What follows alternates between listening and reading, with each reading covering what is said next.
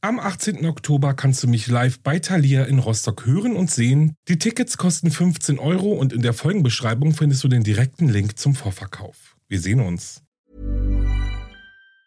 Ever catch yourself eating the same flavorless dinner three days in a row? Dreaming of something better? Well, HelloFresh is your guilt-free dream come true, baby. It's me, Kiki Palmer.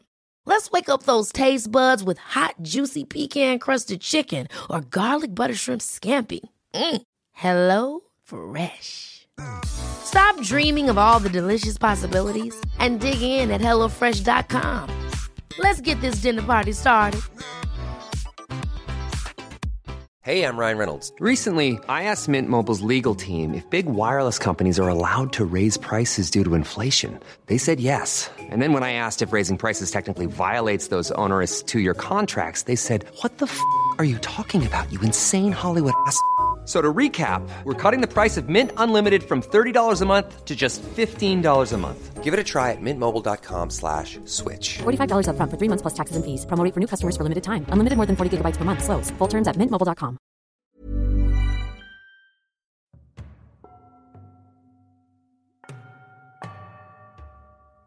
Hallo und herzlich willkommen zurück bei Wahre Verbrechen. Das ist mein Podcast. Ich bin Alex und ich mache keine Sommerpause. So nämlich.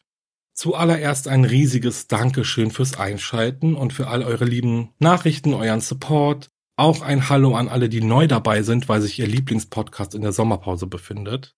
Naja, mal sehen, vielleicht bleibt ihr ja dran. Hm.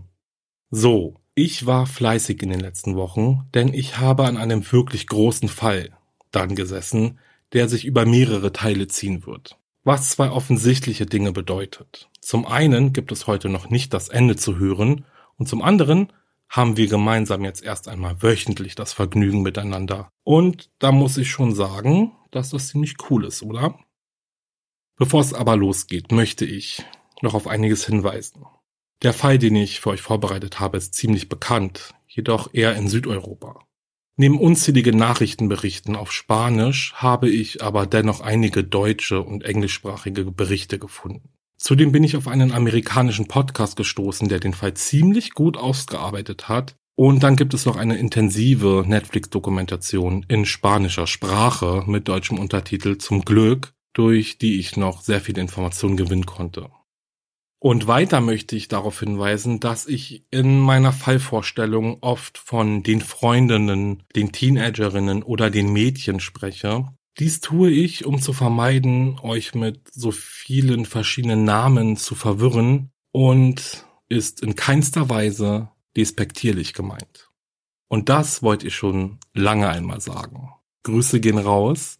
Okay, dann würde ich sagen, geht es los mit dem ersten Teil.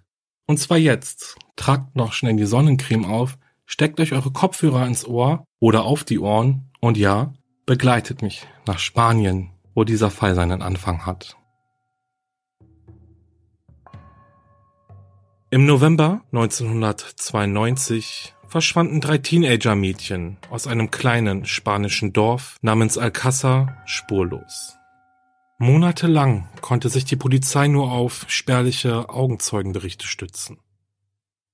Mit diesem ersten Teil beginnt für mich und für euch eine kleine Reise durch einen der größten Kriminalfälle Spaniens.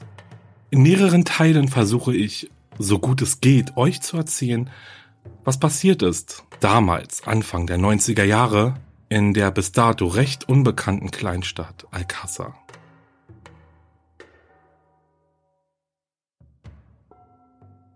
Mit dieser Folge beginne ich am 27. Januar 1993. Es ist ein Mittwoch und wir befinden uns in der Provinz Valencia in Ostspanien. Genauer genommen in den weiten, kargen, verhügelten Gebirgen von La Romana nahe der Stadt Catadau. Und Achtung, La Romana, also das Gebirge, ist nicht zu verwechseln mit der Stadt La Romana. Der Ort ist einsam, weit und breit, kein Haus in Sicht. Die Straßen sind eng und holprig, also sofern es überhaupt Straßen gibt. Die meisten Fahrwege erkennt man eigentlich nur daran, weil sie zu solchen umfunktioniert wurden. Also, weil diverse Autos vorher schon diesen Weg entlang gefahren sind. Irgendwann ist dann aber auch Schluss. Irgendwann kommt man mit dem Auto einfach nicht mehr weiter. Und wie schon gesagt, es ist ruhig und weitsichtig. Hier und da ist in der Ferne ein Haus zu erkennen. Bei näherer Betrachtung aber handelt es sich dann um eine Ruine. Bröselige Hauswände, keine Fenster, keine Türen. Ich glaube, es ist am besten beschrieben, wenn ich euch sage, es ist wie im australischen Outback. Aber nun gut, jetzt habt ihr hoffentlich eine ungefähre Vorstellung von dem Ort, an dem wir uns jetzt gerade befinden. Gabriel Aquino González ist Landwirt im Ruhestand, der auf die 70 zugeht. Mit Beginn seines Ruhestands konnte er sich nun endlich seinen Hobbys widmen, und eines davon war die Bienenzucht. Gabriels Bienenstöcke befanden sich in der Nähe des Grundstücks, das dem Schwiegervater seiner Tochter gehörte, José Sala. Er war etwa 15 Jahre jünger als Gabriel. Die beiden Männer verstanden sich sehr gut und verbrachten oft gemeinsam Zeit bei Gabriels Bienenstöcken. Es war etwa gegen 10 Uhr am Morgen, als sowohl Gabriel als auch José ihre Autos am Ende einer Straße parkten und sich gemeinsam zu den Bienenstöcken aufmachten. Es war noch ein wenig kalt, also mussten die beiden Männer noch etwas Zeit totschlagen, bevor sie an die Bienenstöcke konnten, um den Honig zu gewinnen. Und José beschloss sich hinzusetzen, eine Zigarette zu rauchen und in die Ferne zu gucken. Gabriel hingegen wollte sich die Beine vertreten und drehte eine gemütliche Runde durch die Sträucher und hügeligen Abschnitte. Ungefähr 20 Minuten lang spazierte Gabriel in der näheren Umgebung umher und ging um die beiden verlassenen Gebäude herum, die sich auf dem Grundstück befanden. Zwei Häuserruinen kurz vor dem Zerfall. Gabriel lief dann etwa 600 bis 800 Meter in die östliche Richtung und kurz bevor er wieder umdrehen wollte, fiel ihm im Augenwinkel etwas Glänzendes auf. Gabriel sah genauer zu dem Fleck, der ihn so anfunkelte, dann machte er sich zügig auf den Weg zurück zu José. Gabriel rannte ein wenig, weil er so schnell wie möglich zu José wollte. Er rief ihn zu sich und die beiden Männer trafen sich dann auf halbem Weg. Er erzählte José, was er soeben gefunden hatte, und gemeinsam machten sich die beiden Männer zurück zu dem Ort, der Schreckliches offenbaren wird. Sie standen vor einer losen Ansammlung von Ästen und Sträuchern, die grob in ein Loch oder eine Grube im Boden geworfen worden waren, um es mehr schlecht als recht zu verstecken. Überall lag Zeugs herum, Dosen, Müll, Papierschnipsel, und Gabriel zeigte auf das funkelnde Metall. José griff sich einen Stock und stocherte ein wenig im Geäst herum, um einige der Zweige zur Seite zu schieben und um zu sehen, was sich darunter verbarg und schon gleich erkannte er, woher das Funkeln kam. Es war eine Armbanduhr, recht groß, sie sah aus wie eine Armbanduhr für Männer, aber mit einer Mickey Maus auf dem Ziffernblatt. Doch was José und Gabriel bei diesem Fund erschrecken ließ, war, dass die Uhr immer noch von der Person getragen wurde, die sie auch zwei Monate zuvor getragen hatte. Nämlich ungefähr zu der Zeit, als drei Teenager-Mädchen aus einer nicht allzu weit entfernten Kleinstadt namens Alcázar verschwunden waren. Was José Sala und Gabriel Aquino González an jenem Tag in La Romana ans Tageslicht brachten, würde sich verfolgen lassen wie ein gut geschriebener Krimi. Mit diesem Fund begann ein Kriminalfall, den Spanien so noch nie erlebt hatte. Es ist ein Fall, der vieles ans Tageslicht brachte und der dafür sorgte, dass sich die Ermittlungsmethoden und sogar Gesetze änderten. Dieser Fall ist vollgepackt mit Trauer, Wut, Sprachlosigkeit, aber auch mit Verschwörungstheorien und Gerüchten über die polizeiliche und politische Korruption. Dies ist die Geschichte der Alcázar-Mädchen.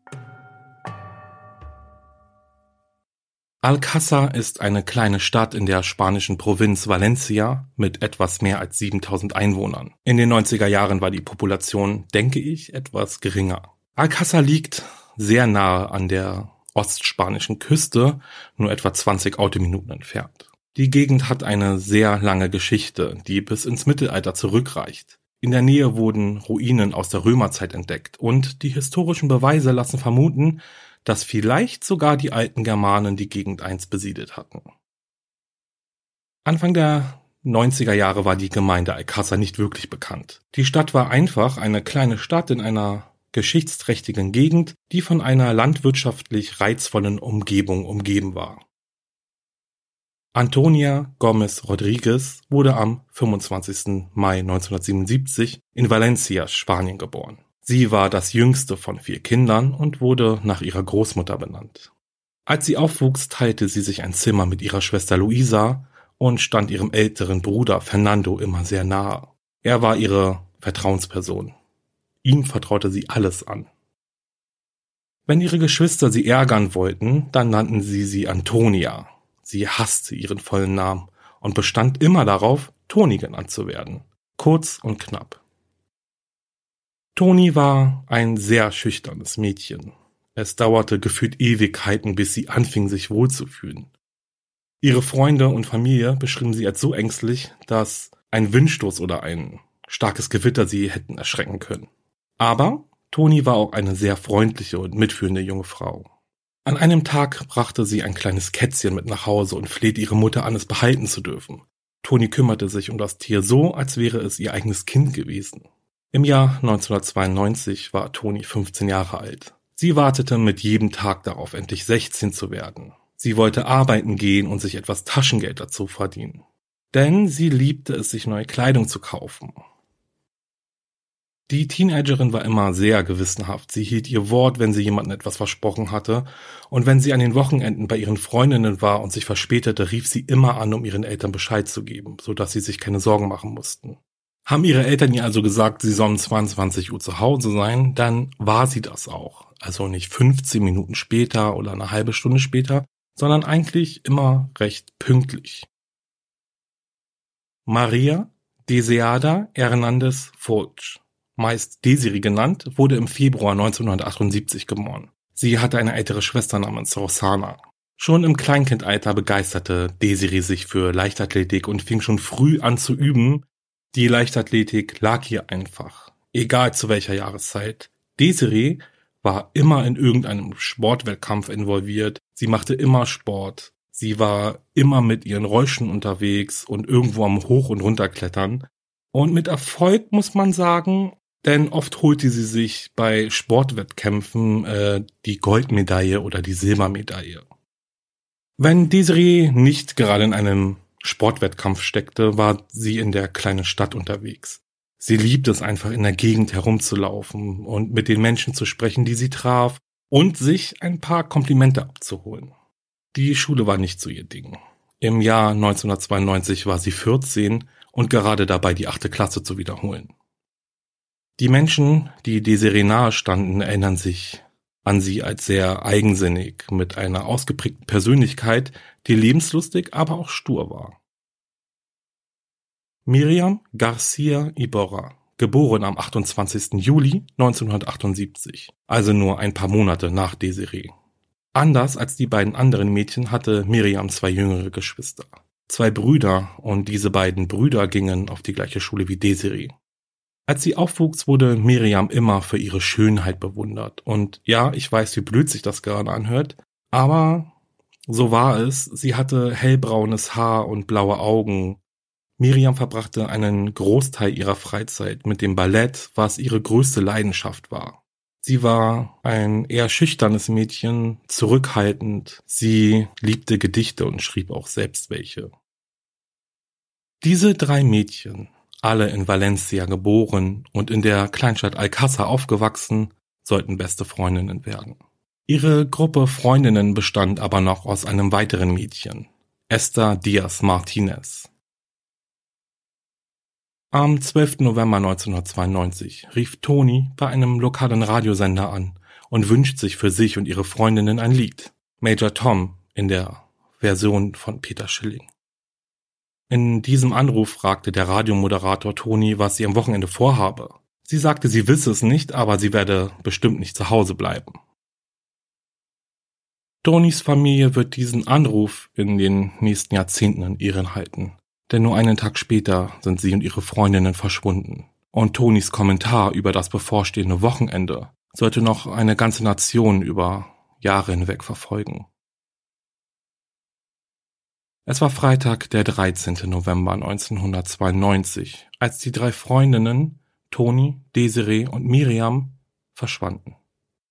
Desiree und Miriam waren den ganzen Tag in der Schule gewesen, während Toni den Nachmittag offenbar mit ihrer anderen Freundin Esther verbracht hatte. Irgendwann kam Miriam gegen 14.15 Uhr von der Schule nach Hause. Ihr Vater Fernando lag mit einer Grippe zu Hause und war quasi ans Bett gefesselt. Am frühen Nachmittag verließ Miriam dann das Haus, um ihre Freundin Toni abzuholen. Anschließend machten die beiden sich auf den Weg zu Desiree. Dies ist zwar irgendwo nur eine Vermutung, aber wenn man sich mal betrachtet, wie die Wohnhäuser der Mädchen voneinander entfernt stehen, dann wäre dies der übliche Ablauf. Denn am weitesten in Richtung Stadtgrenze wohnte Esther und Miriam wohnte auf der anderen Seite von Alcázar. Dazwischen also Toni und Desiree. Bei Esther angekommen, hingen sie eine Weile zusammen ab. Esther war ebenfalls krank und lehnte letztendlich die Nachfragen, ob sie ihre Freundinnen zum Club begleiten wollte, ab. Irgendwann, kurz bevor Miriam, Toni und Desiree Esthers Wohnung verließen, überlegten sie, wie sie nach Picassent kommen sollten. Miriams Anfrage, ob ihr Vater sie fahren könne, wurde von ihrer Mutter abgelehnt, da er ja krank im Bett lag. Dann tramp doch, schlug Esther ihnen vor. Trampen. Eine Option, die die Freundinnen schon oft in Anspruch genommen hatten. Angst hatten sie keine, denn was sollte ihnen schon in Alcázar passieren? Irgendwann geratet ihr mal an den falschen Menschen, sagte Esthers Mutter einmal. Sie verbot den Mädchen strikt zu trampen, doch das hielt sie nicht auf. Die Party, auf die die Mädchen gehen wollten, fand in einem kleinen Club mit dem Namen Color in der Nachbarstadt Picassent statt und wurde von Klassenkameraden der Mädchen veranstaltet, um Geld für die Klassenfahrt Ende des Jahres zu sammeln. Picassent liegt auf der anderen Seite der Autobahn von Alcázar. Die beiden Städte sind ja Nachbargemeinden und um von der Mitte von Alcázar in die Mitte von Picassent zu gelangen, waren es nur ein paar Kilometer. Zu Fuß sind es vielleicht 45 Minuten, aber nicht wirklich länger. Und ja, da wollten die drei Freundinnen jetzt hintrampen. Nach Picassent zum Club Color. Also, laut Esthers Aussage verließen Miriam, Toni und Desiree gegen 20.20 Uhr ihre Wohnung. Allem Anschein nach waren die drei Mädchen auf dem Weg zum Nachtclub Color doch ob sie das wirklich waren, das kann man zu diesem Zeitpunkt auf jeden Fall nicht mehr sagen. Einige Augenzeugen berichteten, dass sie die drei Freundinnen gesehen haben und gingen ebenfalls davon aus, dass sie zur Party wollten. Die Sache ist aber die, sie sind dort niemals angekommen. Interessant ist auch, dass keines der Mädchen Geld dabei hatte. Noch im Voraus eingekaufte Eintrittskarten, um überhaupt den Club betreten zu können. Keine von ihnen arbeitete, also hätten sie zwangsläufig ihre Eltern um Geld bitten müssen. Und sie haben auch kein Geld heimlich aus deren Portemonnaies gestohlen. Die Frage, die sich ja stellt, ist diese. Wo hätten die Freundinnen denn aber sonst hingewollt? Die Party war eigentlich für die Teenager in und um Alcázar ein Must-Go. Es war das Ereignis des Wochenendes. Und es gab viele Zeugen, die Miriam, Desiree und Toni an dem Abend des 13. November 1992 gesehen hatten. Bei einer Sichtung waren sie nur einen Häuserblock vom Club entfernt. Es gab aber auch Sichtungen, die sich in den Zeitangaben widersprachen. So sollen sie von einem Bekannten am frühen Abend gesehen worden sein, besser gesagt vor 20 Uhr. Was aber nicht möglich war, denn in dieser Zeit waren sie eigentlich bei Esther zu Hause. Bei diesem Bekannten handelte es sich um einen Teenager, der die Mädchen sehr gut kannte. Er war ein Klassenkamerad von ihnen und sprach kurz mit ihnen. An diesem Abend war er offenbar auf dem Weg zu seiner Abschlussprüfung. Und ja, zu seiner Abschlussprüfung, das finde ich ehrlich gesagt auch etwas merkwürdig. Wo werden denn Abschlussprüfungen an einem Freitagabend geschrieben? Aber wer weiß, es war in den 90ern, wir befinden uns ja gerade in Spanien und vielleicht läuft das dann einfach etwas anders. Aber mal weiter im Fall. Francisco ist also auf dem Weg zur Prüfung und trifft die drei Freundinnen. Gemeinsam liefen sie ins Zentrum von Alcázar und trennten sich dann. Francisco erinnert sich, die Mädchen gefragt zu haben, ob sie zur Party im Color Club gehen, und sie antworteten ihm mit einem Nein. Von den zeitlichen Angaben her wurde davon ausgegangen, dass die Freundinnen auf dem Weg zu Esthers Haus waren und dort eine halbe Stunde bis Stunde blieben. Das heißt, dass Francisco sie getroffen hat, bevor sie überhaupt bei Esther waren. Aber das widerspricht wiederum der Aussage von Esther, dass Toni und Esther den Nachmittag gemeinsam verbracht hatten. Also die Zeitangaben fangen hier schon an, sich ordentlich zu überschneiden oder halt völlig aus den Fugen zu geraten. Gegen 20.15 Uhr, Am Abend des 13. November 1992 berichtet ein Mann, er habe die Mädchen auf einem Bürgersteig sitzen sehen. Der Junge, der ebenfalls Francesco hieß, erzählte, es habe so ausgesehen, als würden sie trampen wollen. Francesco und seine Freundin Maria fuhren also an ihnen vorbei und boten ihnen an, sie mitzunehmen. Auf die Frage, wo sie denn hin wollten, antworteten sie zur Party ins Color. Und das hat gepasst, denn Francesco war auf dem Weg nach Picassent zu einer Autowerkstatt, weil sein Benzintank ein Leck hatte. Er setzte Miriam, Desiree und Toni in der Nähe des Clubs an einer Tankstelle ab und fuhr weiter zur Werkstatt. Wobei in der Nähe sich vielleicht etwas zu nah anhört. Von der Tankstelle bis zum Club war es schon noch ein kleines Stückchen zu laufen. Die Tankstelle lag nämlich am östlichen Rand von Picassent und der Club Color am westlichen Rand. Picassent ist, wie ja schon gesagt, keine große Stadt, aber ein wenig Fußweg musste man schon zurücklegen. Ein Zeuge berichtet, dass er die Mädchen hat die Hauptstraße, die zum Club führte, entlanglaufen sehen. Und ihr merkt, irgendwie sind wir schon mittendrin. Nachdem die drei Freundinnen verschwunden waren und als vermisst gemeldet wurden, war die ganze Umgebung rund um Alcázar in voller Aufregung. Und jeder, der auch nur das Kleinste mitbekommen hatte, der meldete sich bei den Ermittlern. Und so auch eine ältere Dame namens Maria Dolores Badal Soria. Sie war 63 Jahre alt und berichtet, die drei etwa gegen 20 Uhr an ihrem Haus in Picassent vorbeilaufen gesehen zu haben. 20 Uhr. Und das war eigentlich die Zeit, in der sie noch in Esthers Haus waren. Also haben wir hier wieder ein Problem mit der Zeitangabe. Was deshalb zu einem Problem führt, weil Maria Badal Soria sich daran erinnerte, gesehen zu haben, wie die Mädchen in ein weißes Auto einstiegen. Die Zeugin schaute aus dem Fenster. An der linken Straßenecke sah sie ein weißes Auto stehen, in dem drei bis vier Personen saßen. Als dann die drei Mädchen aus Alcázar an dem Fahrzeug vorbeiliefen, wurden sie angesprochen. Dann gingen die Mädchen um das Auto herum, öffneten die Beifahrertür, klappten den Sitz vor und stiegen ein. Und das sind eine Menge Menschen in einem Auto. Und hier wird euch sicherlich etwas aufgefallen sein. Vier Personen können ja schon mal gar nicht in dem Auto gesessen haben, als die Mädchen dazu stiegen, denn es ist ja niemand ausgestiegen, um sie hineinzulassen. Und hintere Türen gab es nicht. Bleiben also noch maximal drei Personen, wobei auch diese Angabe sehr schwer realisierbar wäre, denn wenn schon zwei Personen auf der Rückbank gesessen haben, dann wäre das schon sehr, sehr eng und knapp geworden, wären die drei Freundinnen noch dazu gestiegen. Also einigte man sich irgendwann darauf, dass es realistisch war, dass eine oder maximal zwei Personen in dem Auto gesessen hatten. An die Marke und das Modell konnte sich die Augenzeugin nicht erinnern. Und damit hat das große Rätselraten um das Verschwinden der Mädchen begonnen. Und das meine ich im wahrsten Sinne der Worte. Als die drei Teenagerinnen am Abend des 13. November 1992 nicht nach Hause gekommen sind, bereitete sich Sorge bei ihren Eltern aus. Aber vielleicht würden sie bei der jeweils anderen Freundin schlafen und hatten keine Gelegenheit zu Hause Bescheid zu geben. Noch an dem Abend aber klingelten die Telefone bei den Familien der jeweils drei Freundinnen. Am anderen Ende jeweils die Eltern, die sich erkundigten, ob ihre Tochter bei ihnen sei. Nein, wir dachten, sie wäre bei euch. Immer die gleiche Antwort. Sicher würden sie schon bald wieder auftauchen. Der Sorgenpegel war auch unterschiedlich. Also Miriams Mutter war da etwas entspannter. Sie sagte, na ja, manchmal kommt sie eben nachziehen.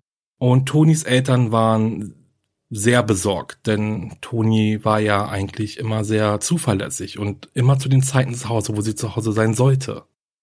Fernando Garcia machte sich mit seinem Sohn auf den Weg die Mädchen zu suchen. Sie setzten sich ins Auto und fuhren durch die Straßen von Alcázar.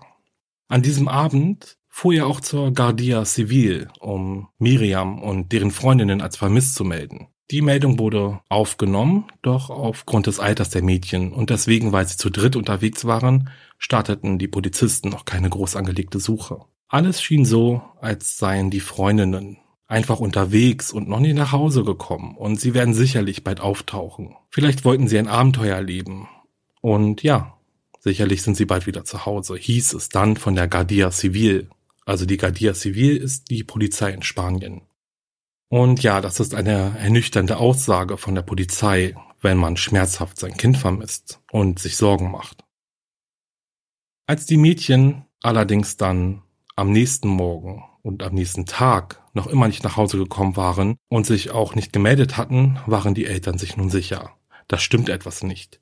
Die Freundinnen waren doch nicht einfach von zu Hause weggelaufen, ohne Geld und ohne irgendwelche Kleidungsstücke oder ähnliches. Wo hätten sie denn hingewollt?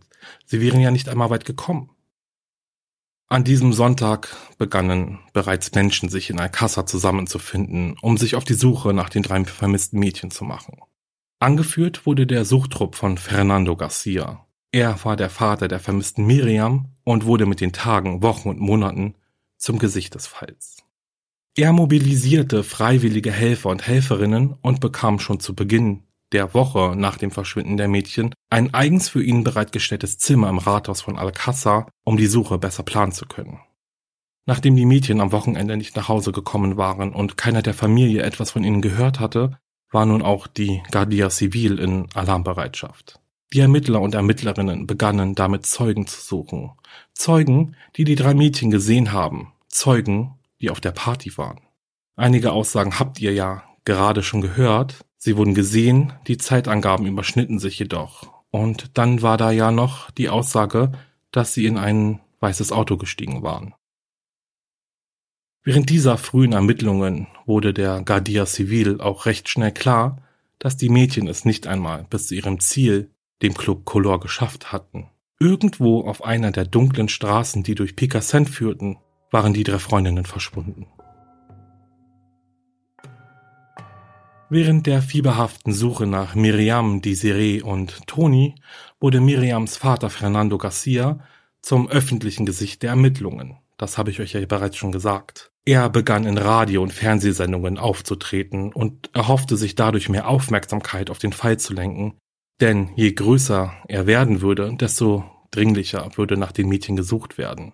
Und kurz nach dem Verschwinden der Mädchen trat er gemeinsam mit deren Freundin Esther in der Fernsehsendung Wer weiß wo auf. Also übersetzt natürlich. In der Sendung sprachen die beiden über die letzten Momente, die sie am Freitag, dem 13. November mit den Verschwundenen hatten. Die Guardia Civil derweil ging ihren üblichen Vorgängen nach, um die Mädchen schnellstmöglich zu finden. Sie überprüften zuerst alle lokalen Straftäter, die kürzlich aus dem Gefängnis entlassen worden waren. Als diese Überprüfungen aber nichts ergaben, weiteten sie ihre Überprüfungen auf alle Personen in der Umgebung aus, die ein Vorstrafenregister hatten. Doch auch hier nichts. Die Tage und Wochen nach dem Verschwinden waren für die kleine Gemeinde in und um Alcázar herum sehr nervenaufreibend. Wie konnte denn so etwas in dieser kleinen Stadt passieren? Hier kennt doch jeder jeden. Hier war es doch alles andere als einfach, drei Teenager-Mädchen einfach so zu entführen. Die Stadtverwaltung von Alcázar druckte tausende Flugblätter mit Bildern der Mädchen darauf und verteilte sie überall. Die Bekanntheit des Falls stieg von Tag zu Tag und so kamen auch immer mehr Hinweise aus allen Ecken Spaniens bei der Guardia Civil der Provinz Valencia ein. Diese dehnte ihre Suche auf die nebengelegenen Provinzen aus, doch Ergebnisse gab es keine die Ermittler kamen den Mädchen gefühlt keinen Schritt näher. Und obwohl sie in den nächsten Wochen Hinweise aus allen Ecken des Landes erhielten und ihre Suche auf noch weitere Gebiete ausweiteten, brachte auch all dies nichts. Im Dezember 1992 begann dann auch der damalige spanische Innenminister José Luis Corcuera sich persönlich für den Fall zu interessieren. Unter seiner Aufsicht wurde eine Taskforce mit dem Namen UCO gegründet, die die Zusammenarbeit der Guardia Civil und der Nationalpolizei in diesem Fall vereinte. Und damit nicht genug der Aufmerksamkeit. Das Verschwinden von Miriam, Desiree und Toni schaffte es bis zum damaligen Präsidenten der spanischen Regierung, Felipe González. Am heiligen Abend 1992 empfing er die Familien der drei vermissten Mädchen und hörte sich ihre Bitten an. Er versprach, mehr Kräfte für die Suche einzusetzen und hoffte auf eine schnelle Auflösung des Falls. Die Suche weitete sich derweil immer weiter auf Nachbarländer und sogar Kontinente aus. Überall wurde nach dem Mädchen gesucht.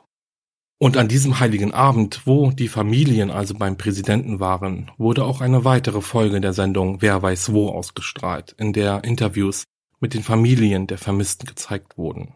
Miriams achtjähriger Bruder Martin richtete einen herzzerreißenden Appell an jeden, der auch nur annähernd wissen könne, wo seine Schwester sich befindet. Ich vermisse meine Schwester so sehr. Miriams Vater, Fernando, hatte bereits seinen Job gekündigt. Er suchte Tag ein, Tag aus nach seiner Tochter und nach Antworten. Er plante im Laufe der nächsten Monate verschiedene Länder zu bereisen und an Fernseh- und Radioaufzeichnungen mitzuwirken darunter zum Beispiel BBC und Sky News, und er bemühte sich um ein persönliches Treffen mit dem damaligen Papst Johannes Paul II., um durch ihn die Suche nach den drei Mädchen in die ganze Welt hinauszutragen. Und tatsächlich, in den spanischen Medien schien es kaum ein anderes Thema zu geben als die Mädchen von Alcázar. Täglich gab es Zeitungsberichte, Nachrichtenartikel und TV-Sendungen am 27. Januar 1993 befand Fernando sich in England, um den vermissten Fall bei einer Fernsehsendung zu besprechen, als ihn eine dringende Nachricht erreicht. Er reiste umgehend ab, zurück nach Spanien, zurück nach Alcázar. Denn an diesem Tag entdeckten die Bienenzüchter Gabriel Aquino González und José Sala die Leichen der drei Mädchen. Mehr als zwei Monate nach dem Verschwinden wurden ihre Leichen etwa 30 Kilometer südwestlich von Alcázar gefunden. Nach dem Fund der Leichen durch Gabriel und José dauert es eine Ewigkeit, bis die Ermittler am Fundort angelangten. Allein der Staatsanwaltschaft brauchte mehrere Stunden, um an den Fundort der Leichen anzukommen. Er hatte gerade eine andere Leichenausgrabung in einem benachbarten Gebiet beaufsichtigt und aufgrund dessen, dass Gabriel und José dachten, dass es sich bei der Hand, an dessen Handgelenk die Uhr umgebunden war, um eine Männerhand handelte, verband niemand den Fund mit dem Verschwinden der Alcázar-Mädchen. Letztendlich aber kam José Luis Bort dann gemeinsam mit seiner Kollegin Angeles von Colado am Fundort der Leichen an. Und hier noch ein interessanter Fakt am Rande. Am 27. Januar, also genau an dem Tag, an dem die Leichen gefunden wurden, wurde vom Innenministerium beschlossen, die Einheiten, die an der Taskforce UCO beteiligt waren, durch andere Einheiten zu ersetzen. Die Taskforce leiteten sodann Hauptmann Francisco Bueno und Lieutenant José Miguel Dominguez. Am Tag, an dem die Leichen gefunden worden waren, war also die Taskforce nicht in der Nähe, um die Ausgrabung der Leichen selbst durchzuführen. Was übrigens ein kleines Desaster war, denn so wie die Bergung durchgeführt wurde, kann sie nur als stümperhaft bezeichnet werden.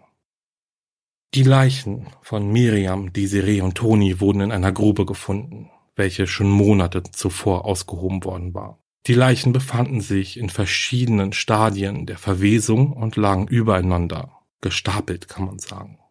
Louis Bord verbot Gabriel und José, die die Leichen gefunden hatten, darüber zu sprechen, weder mit den Medien noch mit sonst irgendwem. Und während der gesamten Aktion wurde die Umgebung abgesucht, Flächen umgegraben in der Vermutung, es würden weitere Gräber gefunden werden und es wurde nicht ein einziges Foto gemacht, bevor irgendetwas an diesem Ort passierte. Und das heißt, es wurden also alle Beweise, also zumindest die, die man direkt gefunden hat, bewegt, angefasst und sonst was, ohne vorher zu fotografieren, wie sie gefunden wurden, also ohne zu fotografieren, wie sie dargelegen haben. Und diese Tatsache wird die Ermittlungen noch einige Zeit verfolgen. Es gilt als Standard in Polizeiprotokollen auf der ganzen Welt, dass Fotos von einem Tatort gemacht werden, und zwar bevor irgendetwas angefasst oder entfernt wird.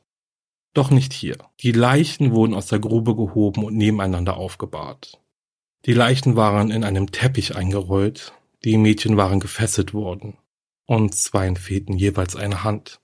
Zusammen mit den Leichen wurden auch mehrere Gegenstände in der Grube gefunden, Kleidungsstücke, Fetzen von Seilen, Müll und Patronenhülsen. In der näheren Umgebung der Grube lag ebenfalls Müll und Papier herum. Doch auch hier machten die Ermittler einen weiteren schlimmen Fehler. Sie machten wieder einmal kein einziges Foto vom Zustand der gefundenen Objekte. Also und damit meine ich dem Zustand, wie sie gefunden wurden, bevor sie sorgfältig nebeneinander gelegt wurden. Es gab also keine Beweise dafür, wie die Sachen und wie die Leichen gefunden wurden auf den Leichen neben oder unter und das Erschreckendste ist, es wurde noch nicht einmal alles mitgenommen. Einige der Schnipsel und einiges des vermeintlichen Mülls wurden einfach am Fundort zurückgelassen. Doch allerdings gab es wohl einen Gegenstand, den die Ermittler fanden und welcher für die kommenden Ermittlungen von großer Bedeutung war. Doch was für ein Gegenstand das war und ob er mit den Leichen zusammen in der Grube gefunden wurde, das verrieten die Ermittler zu diesem Zeitpunkt nicht. Weshalb die Medien sich schon bald fragten, ob dieser Gegenstand überhaupt existierte. Also wenn ihr diese ja stümperhafte Polizeiarbeit schon kaum fassen könnt, dann wartet mal ab, was uns da sonst noch so erwartet. Und hier an diesem Punkt der Geschichte ist erst einmal eines sicher. Tony Gomez Rodriguez, Desiree Hernandez Folch und Miriam Garcia Iborra sind tot. Sie wurden ermordet und ihre Leichen wurden entsorgt. Und diese Information über den Fund der Leichen muss Alcázar oder ganz Spanien kurz zum Beben gebracht haben. Denn seit dem Verschwinden der Mädchen gab es keinen Tag, an dem nicht über den Fall berichtet wurde. Die Hoffnung war groß. Fernando Garcia und tausende Freiwillige suchten unermüdlich nach den Mädchen. Nun aber ist die Suche vorbei und die Trauer kaum zu überwinden. Doch wer hat Toni, Desiree und Miriam umgebracht? Und dieser Frage gehen wir in der nächsten Folge auf den Grund.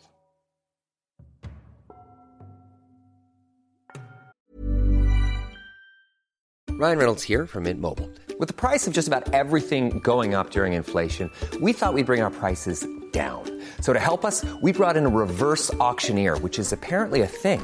Mint Mobile unlimited premium wireless. Ready to get 30, 30, bit to get 30, bit to get 20, 20, 20, bit to get 20, 20, bit to get 15, 15, 15, 15 just 15 bucks a month. So, Give it a try at mintmobile.com slash switch. $45 upfront for three months plus taxes and fees. Promo rate for new customers for limited time. Unlimited more than 40 gigabytes per month. Slows. Full terms at mintmobile.com. Puh, da ist echt eine Menge passiert, oder? Ich würde gern ein bisschen näher auf das soeben Gehörte eingehen, wobei uns ja noch einiges erwartet. Stand jetzt ist es in erster Linie einfach nur schrecklich für die Familien und die Angehörigen der drei Mädchen. Sie waren ja nun über zwei Monate vermisst und jeder Tag brachte die Hoffnung, dass man sie finden würde. Fernando Garcia hat da echt ein riesiges Netzwerk an Freiwilligen aufgebaut, um die Suche nach seiner Tochter Miriam und deren Freundinnen Toni und Desiree voranzutreiben. Und nun kam diese schreckliche Nachricht. Es muss ja wirklich un unglaublich schrecklich gewesen sein. Aber ähm, ich würde trotzdem auch gerne nochmal auf den Fundort eingehen oder den Tatort. Was denkt ihr über diese Sicherstellung des Fundortes? Also zuerst finde ich persönlich ist schon ein echt doofen Zufall, dass genau an dem Tag, an dem die Taskforce abgezogen wird, beziehungsweise ausgetauscht wird, die Leichen gefunden werden. Aber das kann man ja nun nicht planen. Aber kommen wir mal wirklich zur Polizeiarbeit. Also die ist doch schon irgendwie erschreckend, oder? Ich meine, keine Fotos, die Leichen werden aus der Grube gehoben, ohne zu dokumentieren, wie sie gefunden wurden. Gleiches mit den Beweisstücken, die Kleidung, der Müll. Und ich meine, klar, ich bin jetzt auch kein Experte, aber ich denke schon allein logisch darüber nachzudenken, führt doch immer wieder dazu, dass ein Tatort nicht einfach so verändert werden sollte. Ja, ein kurzes Outro, aber es geht ja schon bald weiter. Ich möchte auch nicht so viel jetzt verraten. Deswegen denke ich, also wir sehen das zum größten Teil schon sehr ähnlich. Ja, und ich verabschiede mich jetzt schon von euch. Vielen Dank fürs Zuhören und bitte denkt daran, wenn euch mein Podcast gefällt, dann schreibt mir bitte eine Bewertung und abonniert den Podcast. Schaut auch bei meiner Instagram-Seite wahre-verbrechen-podcast vorbei und lasst ein paar Herzen für mich da. Ja, und wir hier allesamt hören uns nächste Woche wieder. Ja, nächste Woche schon. Denn dann geht es weiter mit dem nächsten Teil. Und ganz ehrlich, es wird und bleibt spannend und sehr verwirrend. Bis dahin, bleibt sicher. Ciao.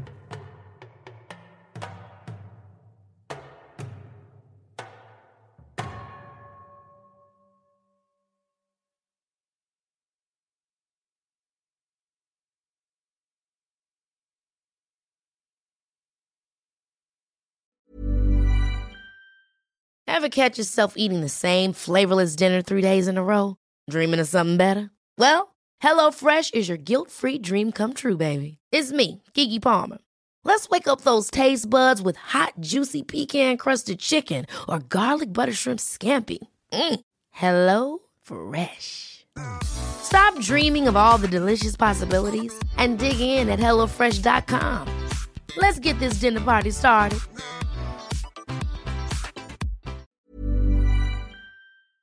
Höre jetzt die vierte und alle anderen Staffeln meines True Crime Podcasts Steig nicht ein, exklusiv auf Podimo. Alle Infos findest du in der Folgenbeschreibung.